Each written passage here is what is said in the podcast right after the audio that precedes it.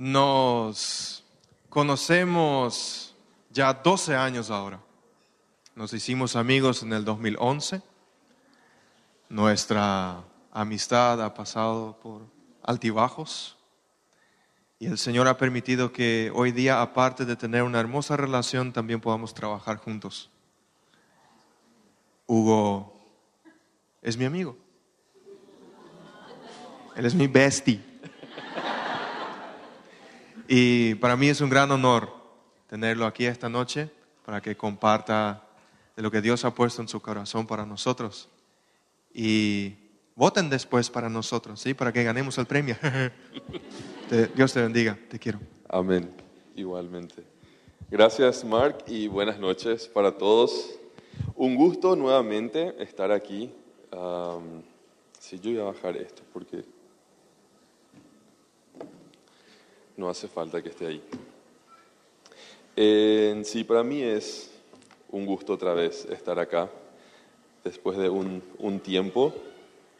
Y, yo quiero compartir lo que dice la palabra de Dios em, sobre lo que es la amistad. ¿Sí? ¿Qué, nos enseña la palabra de Dios eh, sobre el tema, sobre la amistad? ¿Qué podemos aprender de, de Jesús como nuestro amigo y de algunos ejemplos em, que, aparecen en la palabra de Dios. Yo quiero presentar en dos relacionamientos, hacer una comparación entre dos estilos de relacionamientos que encontré en la palabra de Dios y poder aprender de lo que, de lo que, de lo que estos ejemplos em, nos muestran. Saben, yo aprendí a ser amigo de mi papá. Mi papá es un muy buen amigo. Mi papá sabe ser amigo. ¿sí? Mi papá es amigo para muchos eh, y es un hombre muy querido por muchos.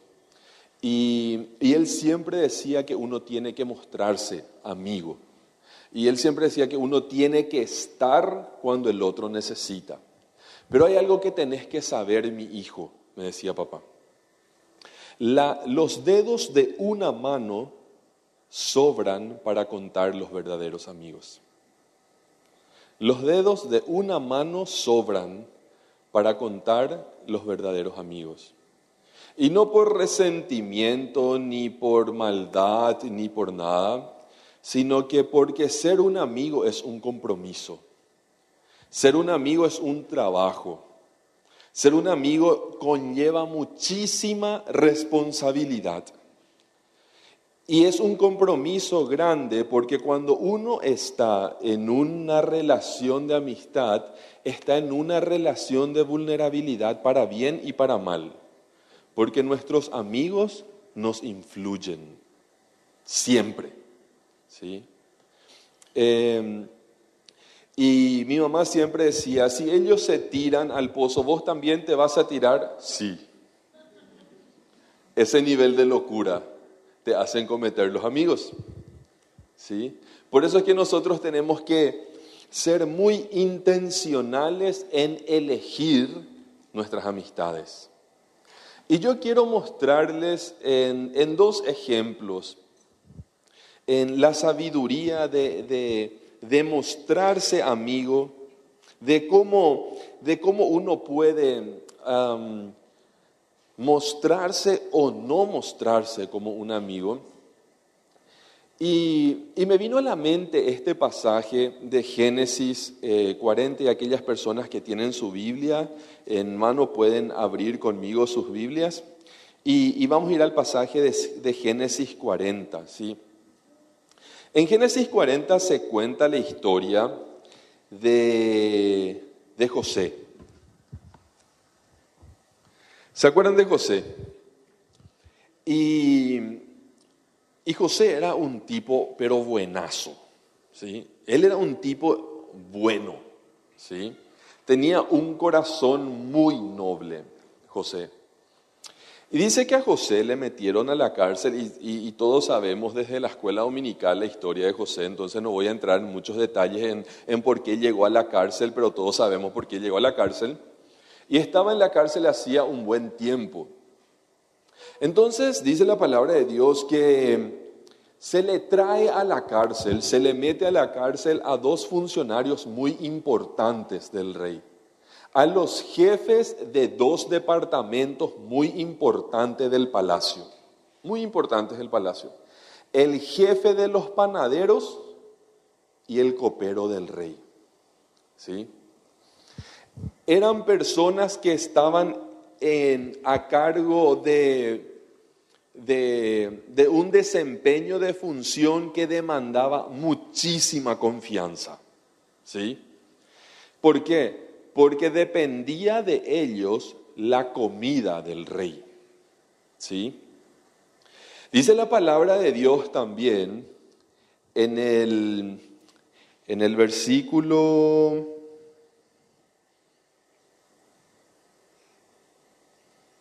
40.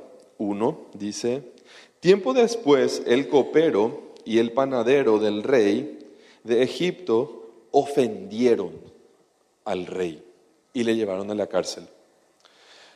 Probablemente fue algo más que quemar el pan, lo que hizo el tipo, para irse a la cárcel. ¿sí? Eh, y probablemente fue algo más que derramar una copa de vino, lo que hizo el copero. ¿Cuál era la función del copero? La función del copero era probar en presencia del rey el vino para que después de él el rey tome. Y si no muere el copero, no muere el rey. ¿Sí? Porque él era el catador, porque al rey a veces le querían matar. ¿Y qué hacía él? Él probaba en presencia del rey el vino, o sea que era una persona de muchísima confianza para el rey. Y el panadero ofrecía o preparaba la comida que el rey comía cada día. ¿sí? Estos dos tipos de alguna u otra manera le ofendieron al rey y terminaron en la cárcel. Llegaron a la cárcel donde estaba, donde estaba ya José y José como era un bonachón, era buenazo, ya se hizo amigo de todo el mundo. ¿sí? ¿Y qué hizo José? Se hizo amigo. Imagínense que un carcelero sea digno de toda la confianza, tanto que el, el director de la cárcel le confiaba absolutamente todo. Le dice José, eh, llegaron dos personas, están a tu cargo. ¿Sí? Y José enseguida siente empatía con ellos. ¿Sí? Y un día de, de esos, después de que pasó el tiempo, dice la palabra de Dios, eh, dice, a la mañana siguiente, cuando José fue a verlos, se fue a verle a los, a los muchachos, los encontró muy preocupados. Y por eso, por encontrarle muy preocupado, José le pregunta a ellos, ¿por qué andan hoy con la cabeza agachada? ¿Por qué andan tristes? ¿Por qué están cabizbajos? ¿Sí? Ahí podemos ver una característica de una persona. ¿Sí? En, no todos tienen la capacidad de notar cómo se siente una persona por su forma de comportarse. Solamente personas que tienen mucho nivel de empatía pueden lograrlo. Y acuérdense, gente, que la empatía muchas veces es el resultado del sufrimiento resuelto. ¿Sí? La empatía muchas veces es el resultado del sufrimiento resuelto. Cuando una persona sufrió, resolvió y aprovechó la lección. ¿Y cuánto ya había sufrido José hasta el momento? ¿Sí? Entonces era muy fácil para él identificar que estos tipos estaban tristes y le dicen, ¿qué le pasa? Y estaban muy preocupados y le dicen, ¿sabes qué, José? Nosotros soñamos algo y ¿quién nos puede interpretar lo que nosotros soñamos aquí en medio de la cárcel? Y le dice él, Dios puede hacerlo, ¿sí? Y empiezan a contar sus, eh, sus sueños, ¿verdad? Y el copero le dice que, que él soñó, que, que, le explica el sueño y eh, como resultado, como, como revelación al sueño, José le dice, van a pasar tres días y en tres días vas a estar sirviendo nuevamente la copa al rey, ¿sí? Entonces el panadero dice, ahora yo, mi turno, ¿verdad? Entonces empieza a contar su historia también y, le dice, ¿y qué significa eso? Le dice, ¿verdad? Y José le dice, van a pasar tres días y al tercer día te van a decapitar y las aves del cielo van a comer tu carne, le dice. Sí, medio denso, ¿verdad? Lo que le dice, ¿verdad? Entonces se van a presencia del rey y tal cual el rey le manda a matar al panadero y el copero llega a estar nuevamente en presencia del rey. ¿sí? Yo quiero que ustedes eh, imaginen la buena voluntad de José con, los, con el tipo, principalmente con el, con, el, con el copero, ¿verdad? Angana, el sueño del panadero no era culpa de José, ¿verdad? Entonces, pero yo puedo imaginar que él tenía la misma actitud con los dos. Entonces cuando el tipo iba a salir, cuando el copero iba a salir, José le dice así en buena onda, che, no te olvides nada de mí acá. Hacía años que estaba en la cárcel, ¿sí? No te olvides nada de mí, le dice. Eh, y hablarle a la gente de mí, hablarle al rey de mí para que yo pueda salir de la cárcel. Esa onda, ¿verdad? ¿Qué pasa? Dice la palabra de Dios que,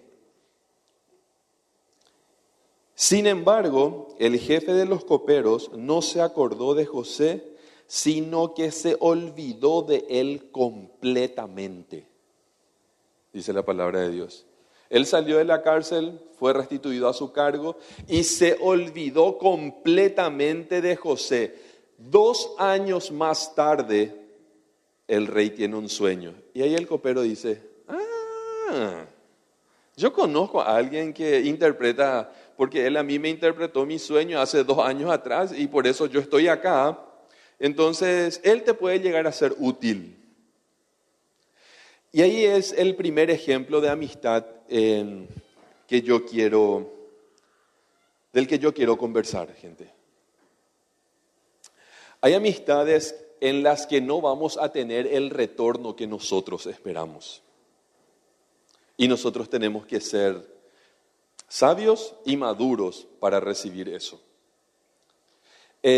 José probablemente estuvo esperando muy buen tiempo que ese copero que ya estaba a su cargo todo el día, el copero era la persona que literalmente veía la cara del rey todo el día, ¿sí? Y yo me imagino a José, ¿por qué no le dice algo para que yo salga? Pero ahí es que nosotros tenemos que entender algo, gente, ¿sí? Que las amistades superficiales son frágiles. Y uno tiene que ser muy sabio. Y yo no quiero crear en ustedes desconfianza, pero sí cautela. ¿Sí? Yo no quiero crear en ustedes desconfianza, que empiecen a desconfiar de las personas, pero sí que sí crear una conciencia de intencionalidad en las amistades. Saben, hay personas que tienen la intención de mostrarse un verdadero amigo o una verdadera amiga para vos. Pero vos querés ser amigo de ese o de aquel, o, de, o, del más popular o de la más popular, y tal vez es una amistad que no te va a llevar a mucho lugar. ¿Sí? Hay en guaraní una frase que es muy fuerte y que yo voy a hacer la traducción al español que dice, el caballo que tiene sarna solamente busca al caballo que tiene sarna para su compañero. Porque cuando un caballo tiene sarna y otro no, el que no tiene sarna no se quiere juntar con el que tiene sarna porque tiene miedo de ser contagiado de la sarna. ¿Sí? Yo no estoy hablando de que ahora andemos en discriminación a la gente. Yo creo que se está entendiendo mi punto aunque es muy vidrioso lo que estoy diciendo, pero sí que podamos elegir intencionalmente las, relaciones que aporten a nuestra vida o que nosotros podamos elegir intencionalmente las relaciones donde podemos aportar en la vida de la otra persona. Y lo mejor que nosotros podemos aportar en la vida de la otra persona es que conozcan a Jesús. Aunque José y el copero compartieron un breve tiempo juntos en prisión, parecía haber formado una buena conexión. Hice la palabra como yo les leí a la mañana siguiente cuando José fue a verlos, los encontró muy preocupados, ¿sí? El olvido del copero revela que las amistades superficiales son frágiles. Y nosotros tenemos que entender que a veces las personas pueden olvidarse de sus promesas o actos de amabilidad hacia otros cuando se encuentran en situaciones favorables. Las amistades se prueban en dos momentos de la vida. En los buenos, muy buenos, y en los malos, muy malos. En los buenos, muy buenos, cuando ese amigo o esa amiga no sube envidia a su corazón. Y en los malos, muy malos, cuando ese amigo esa amiga permanece en ese lugar. ¿Sí? Y es un filtro muy grande de amistad. a mí me tocó la desdicha en la vida de tener que enterrar a mi mejor amigo. ¿Sí? y aparte de ser mi hermano gemelo, era mi mejor amigo. ¿Sí? Y me tocó la desdicha de haber eh, pasado por, ese momento tan horrible en la vida, ¿sí? de perder a mi hermano gemelo y, mi mejor amigo, literal. ¿sí? Y en ese momento uno filtra relaciones. ¿sí? Aparecen personas que nunca pensaste que iban a aparecer y se plantan al lado de, de ese momento de dificultad y esas personas muchas veces quedan y hay personas que aparecieron en ese momento que hoy día ya no están, pero que en ese momento sí estaban. Y saben, eso queda como un sentimiento de gratitud en esa relación. ¿Saben por qué? Porque la gratitud es la memoria del alma. Cuando, nuestra, cuando, cuando nosotros sentimos gratitud hacia alguien, significa que tocó nuestra alma, nuestras emociones. ¿Sí? Porque la forma que tiene nuestra alma de recordar especialmente algo es la gratitud. Y eso también se puede entrenar, ser grato en la vida. Y nosotros podemos aportar en la vida de muchas personas momentos que le llenen de gratitud, aportar a su vida. Pero no lo vamos a poder hacer si nos mostramos constantemente en relaciones superficiales o frágiles. Y hoy día es muy fácil caer en, relaciones superficiales por las redes sociales. ¿sí? y bueno, cuando, cuando uno pasa los 35, pero recién así como yo, hay una brecha enorme entre ustedes y yo en el comportamiento. ¿Saben por qué? Porque viste que hay personas que, que de por ahí, qué sé yo, te siguen en Instagram o, o, te, o, te, o, son amigos en Facebook y cuando sos del viejazo sentís ese compromiso de que por lo menos saludarle cuando le ves en persona. Y lo siento yo, pero yo veo que las nuevas generaciones no lo sienten. Entonces yo... Ah, ¿Sí? Porque se creó una, una superficialidad en las relaciones. ¿Sí? Y yo no sé si a ustedes les parece, porque hay personas con las que uno tiene, que qué sé yo, te la Ikea en Instagram o, donde sea, y después le ves, ¿le saludo o no le saludo? ¿Sí? Y, esa es una, una, una, una relación superficial, que está bien, que está bien, pero hay que, hay que, hay que resolverlo muchas veces. Hay que resolverlo aquí muchas veces y elegir, elegir en ese mundo de oportunidades de relaciones que hoy se tiene, cuáles van a ser las relaciones que realmente van a significar en nuestra vida y cómo se hace que una relación sea significativa en nuestra vida. Hay que ponerle lealtad y fidelidad.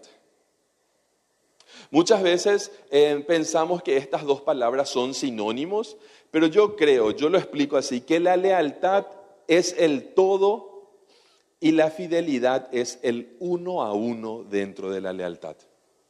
La lealtad es el compromiso que yo siento. La lealtad es el sentimiento de, identidad, cuando yo me identifico con alguien, con algo, y, y me siento familiarizado con eso. Eso es lealtad. Entonces yo es como que siento que pertenezco a eso, que pertenezco un poco a esa persona, que esa persona me pertenece un poco a mí, hablando de los afectos, no de propiedad, porque ahí nos volvemos tóxicos, ¿sí? Hablando, hablando de, de, emociones, es decir, yo siento que tiene, que, que mis afectos le pertenecen. Yo siento que sus afectos también son un poco mío, ¿sí? Entonces ahí se crea lealtad. Y la fidelidad es aquello que yo hago respondiendo a la lealtad.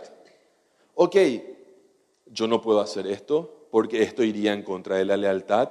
Yo no puedo decir esto o yo no puedo contar lo que me contó porque algo va a sufrir en ese, en ese sentimiento de lealtad. ¿sí? La fidelidad es cuando desmenuzamos la lealtad. ¿Sí? Ambas van de la mano, no puede haber lealtad sin fidelidad ni fidelidad sin lealtad. Así es. Entonces, es algo que nosotros tenemos que saber. Si nosotros queremos ser amigos, tenemos que ser leales. Si nosotros queremos ser amigos, tenemos que tener compromiso. Si nosotros queremos amigos, tenemos que trabajar por ello. El otro día me dice una persona, Hugo, pero en serio, pero para ser amigo hay que, hay que tener compromiso con la persona. Y sí. Y si vos querés amigo, tenés que trabajar en ello. No hay forma. No hay forma. Mostrarse amigo. ¿Cuándo tomamos un tereré? ¿Cuándo hacemos algo? ¿Cómo estás? ¿Cómo estás pasando con esto? ¿Sí? Trabajar en lealtad y trabajar en fidelidad. Gente, yo quiero contarles algo también con relación al, pasaje que, mencionamos de José. Cuando una amistad en la que estabas eh, apostando te traiciona o sentís que hubo una traición, difícilmente eh, uno lo sienta, pero lo puede decidir. No caigas en desesperación, porque Dios sigue en control de esa relación. Miren, si eso no pasaba, José no iba a tener dos años de preparación en la cárcel. ¿Sí? Y cuando vos vivís una relación donde te traicionaron, Dios sigue obrando en tu vida. Dios sigue sanando en tu vida. Entonces uno no tendría que caer en una desesperanza. ¿sí? Claro, vamos a estar tristes y todo lo demás, pero Dios sigue obrando. La historia también refleja cómo Dios puede usar el tiempo y las circunstancias para cumplir su propósito en nuestras vidas. Aunque inicialmente el copero olvidó a José, fue precisamente en el momento correcto, cuando el faraón tuvo un sueño perturbador, que el copero recordó a José y mencionó su don de interpretar los sueños. A veces los dolores, las heridas y las decepciones nos enseñan mucho si tenemos la actitud correcta. En medio de esa traición que vivió José, Dios no dejó de obrar. Nosotros si dejamos la historia acá, el copero queda como malo. Pero esa no es, toda la historia. La historia de alguna forma termina que el copero después de dos años se recuerda de José y, le habla al rey de José y el, rey le manda a llamar. ¿sí? Yo no voy a justificar acá lo del copero porque no me voy a poner de abogado de nadie, pero yo intenté entenderle un poquito. Si el copero era mi amigo, ¿qué yo iba a pensar? Dije yo. Si ese copero me fallaba tan grande a mí, ¿cómo yo iba a pensar sobre el copero? Intenté ponerme en los zapatos de José. ¿Y saben a qué punto llegué, gente? Salieron, ¿se acuerdan la historia? Que salió el copero y salió el panadero. ¿Qué pasó con el panadero? Dice que el, rey dio una fiesta, denso el rey, eh, dicen que el rey dio una fiesta eh, con todos sus empleados y públicamente le colgó al panadero. ¿Sí? Imagínense cómo estaba en pánico el copero. ¿Será que yo soy el siguiente? ¿Sí? ¿Será que a mí me va a pasar lo mismo? ¿Será que yo puedo hablar? ¿Será que yo me puedo callar? ¿Será que yo puedo decir? ¿Será que yo puedo recomendar? ¿Será que yo le puedo mencionar algo al rey? Imagínense cuánto miedo había en él también. ¿Sí? Ahora, ¿qué pasó con él? Yo creo que el copero estaba herido, ¿sí? dolido, porque, por lo que le pasó también a su compañero de trabajo. Y hay algo que nosotros tenemos que tener en cuenta, gente, para, para volvernos, para poder ser un amigo. Una persona herida, una persona emocionalmente herida, em, encuentra punto de estrés en todo. ¿Sí? Cuando una persona está herida, todo le estresa. Si hay una persona que está muy herida en una emoción, en, en una relación, todo le estresa. Ay, pero ¿por qué habla tan fuerte? ¿Pero por qué grita? ¿Pero para qué viene? Ay, no le quiero responder la llamada. Todo es un punto de estrés. Y cuando una persona está estresada, no puede ser amable. Y cuando una persona no es amable, no es fácil de amarle y no es fácil de que ame. Entonces a veces para mostrarnos amigos tenemos que resolver nuestras heridas. Porque hay personas que no pueden mostrarse amables porque están obedeciendo a su herida en cada relación. Y porque están obedeciendo a las heridas que tienen, no pueden mostrarse amables. Porque personas heridas son personas que están muy sensibles, que te toquen en tu nana. ¡Ey! ¿Mm? Que te toquen donde te duele. ¡Ey! Saben que les cuento un, ejemplo, campeón mundial, así como dice el pastor Mark. Poco puede ser campeón, pero para aquí por lo que quiere ser campeón del mundo luego, me dice siempre, ¿sí? Y el otro día estuvimos de vacaciones con mi familia y mi hijo hizo un castillo de arena. Y cuando ya nos íbamos a retirar de la playa, eh, yo quería chutar el castillo de arena, pero yo no sabía que ahí había una piedra. Yo chuté la piedra. Gente, yo les aseguro que yo, el dedito del pie, ¿sí? Con el dedito del pie. Yo pude sentir que mi dedito, si mi dedito, no sé qué es lo que tenía, creo que tenía alma mi dedito, así uno particular, porque yo le sentí que llegó hasta mi estómago. ¿Sí? ¿Sí?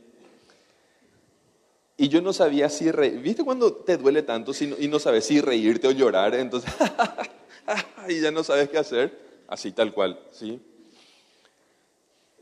Yo cuidaba que, que la media me toque, ¿sí? Y parecía que todo el mundo me iba a pisar los pies cuando estábamos caminando en la, en la fila del buffet.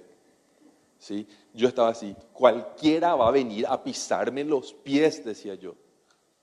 ¿Por qué? Porque estaba herido. Y entonces pongo una barrera a mi alrededor. ¿Sí? Y cuando nosotros estamos heridos, no queremos que nadie se acerque. Porque esa relación representa una que representa un peligro para mí. Porque puede tocar ahí donde me duele. Muchas personas no tienen la capacidad de mostrarse, eh, de mostrarse amigos, repito, porque están heridos. Y la herida nos estresa y, y el estrés no quita la amabilidad. Y cuando una persona no tiene amabilidad, no es fácil que ame y no es fácil de amar. Qué amable que es fulano, qué amable que es fulana. ¿Qué significa eso? Que ama con facilidad y que le amamos con facilidad. Pensá en una persona amable. Ahora, en uno, dos, tres, ya tenés el nombre de esa persona amable en tu vida, porque al toque tu mente te lleva a esa persona. ¿Sí? Ella es amable, él es amable. ¿Sí? Entonces, por eso muchas veces no podemos mostrarnos amigos. Y quiero ir rapidito y para, para, ir cerrando y mostrarles otro, otro ejemplo. En contraposición lo que pasó con el ejemplo de amistad que tenía Daniel con sus tres compañeros. Eh, sabemos la diferencia eh, en que los cuatro eh, y Daniel, los muchachos, eran leales a Dios. Y eso les llevaba a ser fieles entre ellos. ¿Sí? Saben, yo una vez estuve en una boda y una persona dijo esta palabra y a mí se me quedó grabado a fuego. Dice, le dijo, em, le dijo una amiga, se abrió el micrófono en el momento de la boda, nunca vi eso, ¿verdad? Pero que ah, micrófono abierto. Entonces la amiga em, se levanta y le dice a la novia, yo deseo que estés tan escondida en Dios, en el corazón de Dios, que Él tenga que buscarle a Dios para poder encontrarte. Sí. Em, Y así funcionan las verdaderas amistades y las verdaderas relaciones. Cuando uno está escondido en el corazón de Dios y le es leal a Dios, y las personas que le buscan a Dios te encuentran. Y esa amistad va a dar cierto, como dicen los brasileños. Esa amistad va a funcionar. Porque hay algo en común, hay un propósito superior en común. ¿Por qué funcionaba la amistad de Daniel y sus tres amigos? Porque ellos en primer lugar, en primer lugar le eran fieles, leales a Dios. Y la lealtad que sentían hacia Dios se traducía en fidelidad entre ellos. Los tres juntos nos vamos al, al, al horno de fuego. Por fidelidad a Dios, por lealtad a Dios y por fidelidad entre nosotros. Yo quiero dejarle algunos, em, quiero dejarles ocho consejos para mostrarte amigo. ¿Sí? Y yo creo que yo, yo le pedí ayuda a ocho personas que no saben que yo le pedí ayuda. ¿Sí? Pero les pido por favor que revisen debajo de sus sillas y ocho personas tienen consejos para mostrarse amigos. Por favor. Y aparte de eso, un regalito de mi parte para esas ocho personas.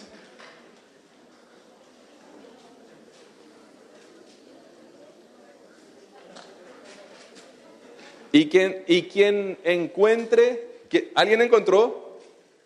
¿Quién encontró? Que levanten la mano bien alto, por favor, ¿quiénes encontraron? Ok. Ustedes están comiendo los bombones, gente. ¿Qué sobraron? ¿Quién más encontró acá? Genial. ¿Alguien más allá? ¿Quién encontró? Ocho tenemos, ¿sí? ¿Quién más tiene? Vivi, ¿quién más? Podemos enumerar. Atrás tienen una cita y les pido por favor que busquen la cita bíblica y que puedan leerlo en voz alta, por favor. ¿Sí?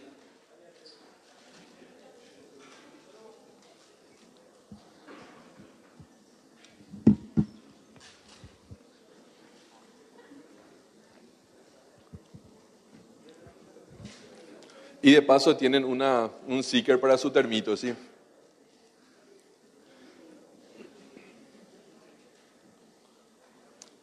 ¿Quién, quién tiene uno? Vamos, vamos a dar ocho, ocho, consejos para mostrarse amigos. ¿Quién tiene, quién tiene uno? Puedes pararte y leer bien fuerte el pasaje, la, la cita bíblica. Vamos a ir con otra persona mientras que ellos encuentran la cita en, la Biblia, ¿sí? ¿Quién tiene la cita bíblica? Fuerte. ¿Quieres el micrófono? Eh, Juan 13:34 dice, así que ahora les doy un nuevo mandamiento, ámense unos a otros tal como yo los he amado, ustedes deben amarse unos a otros.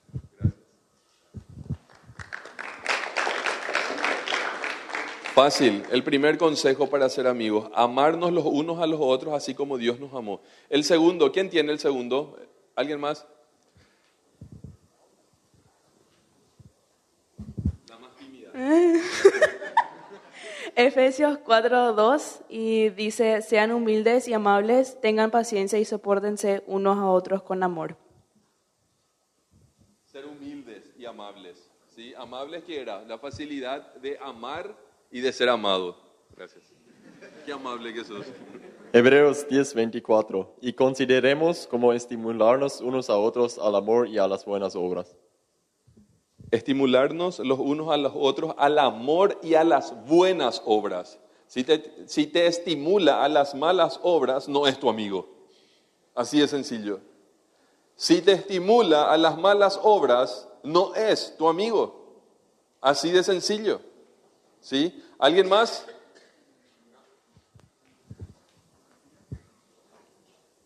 Mm, amaos los unos a los otros con amor fraternal, en cuanto a honra, prefiriendo los unos a los otros.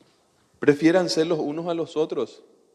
¿Sí? En cuanto a honra, a honra, prefiéranse ustedes los unos a los otros. Gracias. ¿Quién más?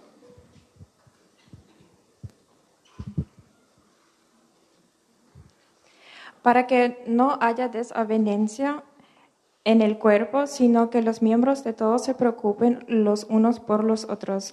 De manera que si un miembro padece, todos los miembros se duelen con él, y si un miembro recibe honra, todos los miembros con él se gozan. Considérense los unos a los otros, dice, no así como el copero, ¿sí? Así si alguien te traiciona, decirle qué copero sos. ¿Sí? En- ¿Quién más? Confiésense los pecados unos a otros y oren los unos por los otros, para que sean sanados. La oración ferviente de una persona justa tiene mucho poder y da resultados maravillosos. Santiago 5:16. Confiésense sus pecados los unos a los otros. Gente, eso profundiza la amistad. ¿Sí? Yo creo profundamente que el, co- el confesar pecados no tiene que ser para humillar a las personas. Uno tiene que confesar pecados cuando eso va a restaurar nuestra vida. Y saben, gente, yo tengo un amigo muy querido que solemos hacer esta práctica y a ambos nos incomoda. Decimos así, 10 preguntas, lo que quieras, y yo respondo la verdad. Pregunta lo que quieras, y yo respondo la verdad. Y yo recuerdo que la última vez que hicimos esta dinámica entre nosotros, porque nos conocemos mucho y tenemos muchísima confianza, cuando él iba a empezar a preguntar a mí me sudaban las manos. ¿Sí? Y así lo hacemos. Y decimos, hoy hacemos 10 preguntas, pregunta lo que quieras y yo respondo. Y una vez le dije yo, contame eso que no quieres contarme.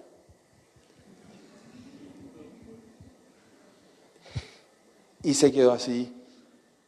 Hija de mil Hugo, me. Hija de mil Hugo, me dice. Y saben, porque yo soy su amigo, le dije entonces no lo haga porque yo vi que le llevé a un lugar demasiado incómodo y yo no necesito llevarle allá. Yo necesito escuchar aquello que él pueda decir y quiera decir para que le ayude a él, no para alimentar mi morbo.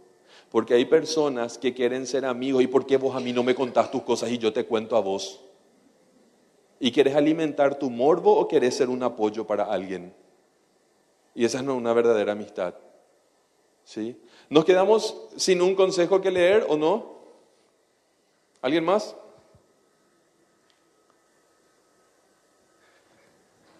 Repaso rápido para terminar. Ámense los unos a los otros. Prefiéranse los unos a los otros. Preocúpense los unos por los otros. Sírvanse los unos a los otros. Sobrellevad, lleven la carga los unos de los otros. Sopórtense los unos a los otros. Sean buenos, tengan misericordia y perdónense los unos a los otros. Considérense para estimularse en amor y en buenas obras. Confiesen sus pecados los unos a los otros. Gente, si nosotros cumplimos estos consejos para vincularnos de manera saludable y profunda con una persona, en realidad estos pasajes, la palabra de Dios nos, nos manda a la iglesia en general. Pero si nosotros lo hacemos con un vínculo de intimidad en una persona que nosotros amamos, entonces esa amistad, esa amistad va a ser una bendición enorme para tu vida. Yo deseo y yo te, yo te deseo que puedas, que puedas construir vínculos significativos en tu vida, por los cuales puedas decir, hija de mil, esa amistad es una bendición para mí. Ese es un lugar seguro para mí. Yo sé que cuando yo digo algo ahí no le estoy dando temas para el terere ora a muchas personas. ¿Sí? Porque eso es un temor muy grande muchas veces. ¿Será que yo le voy a dar un tema para el terere ora después a otras personas? Construyen amistades significativas. Y la palabra de Dios dice en Juan 15, 15, y con esto quiero terminar porque todos tenemos esta oportunidad. La palabra de Dios dice en Juan 15, 15 que el Señor ya no nos llama a sus siervos, porque los siervos no saben lo que el Señor quiere. Pero el Señor sí nos llama amigos porque Él nos dejó saber todo lo que Dios quería.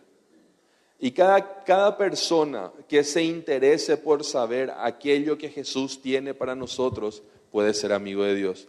Te deseo profundamente que puedas hacerte amigo de Jesús y porque te haces amigo de Jesús, puedas hacerte amigo de otras personas para impactar y ser una bendición en su vida. Que Dios te bendiga y feliz día.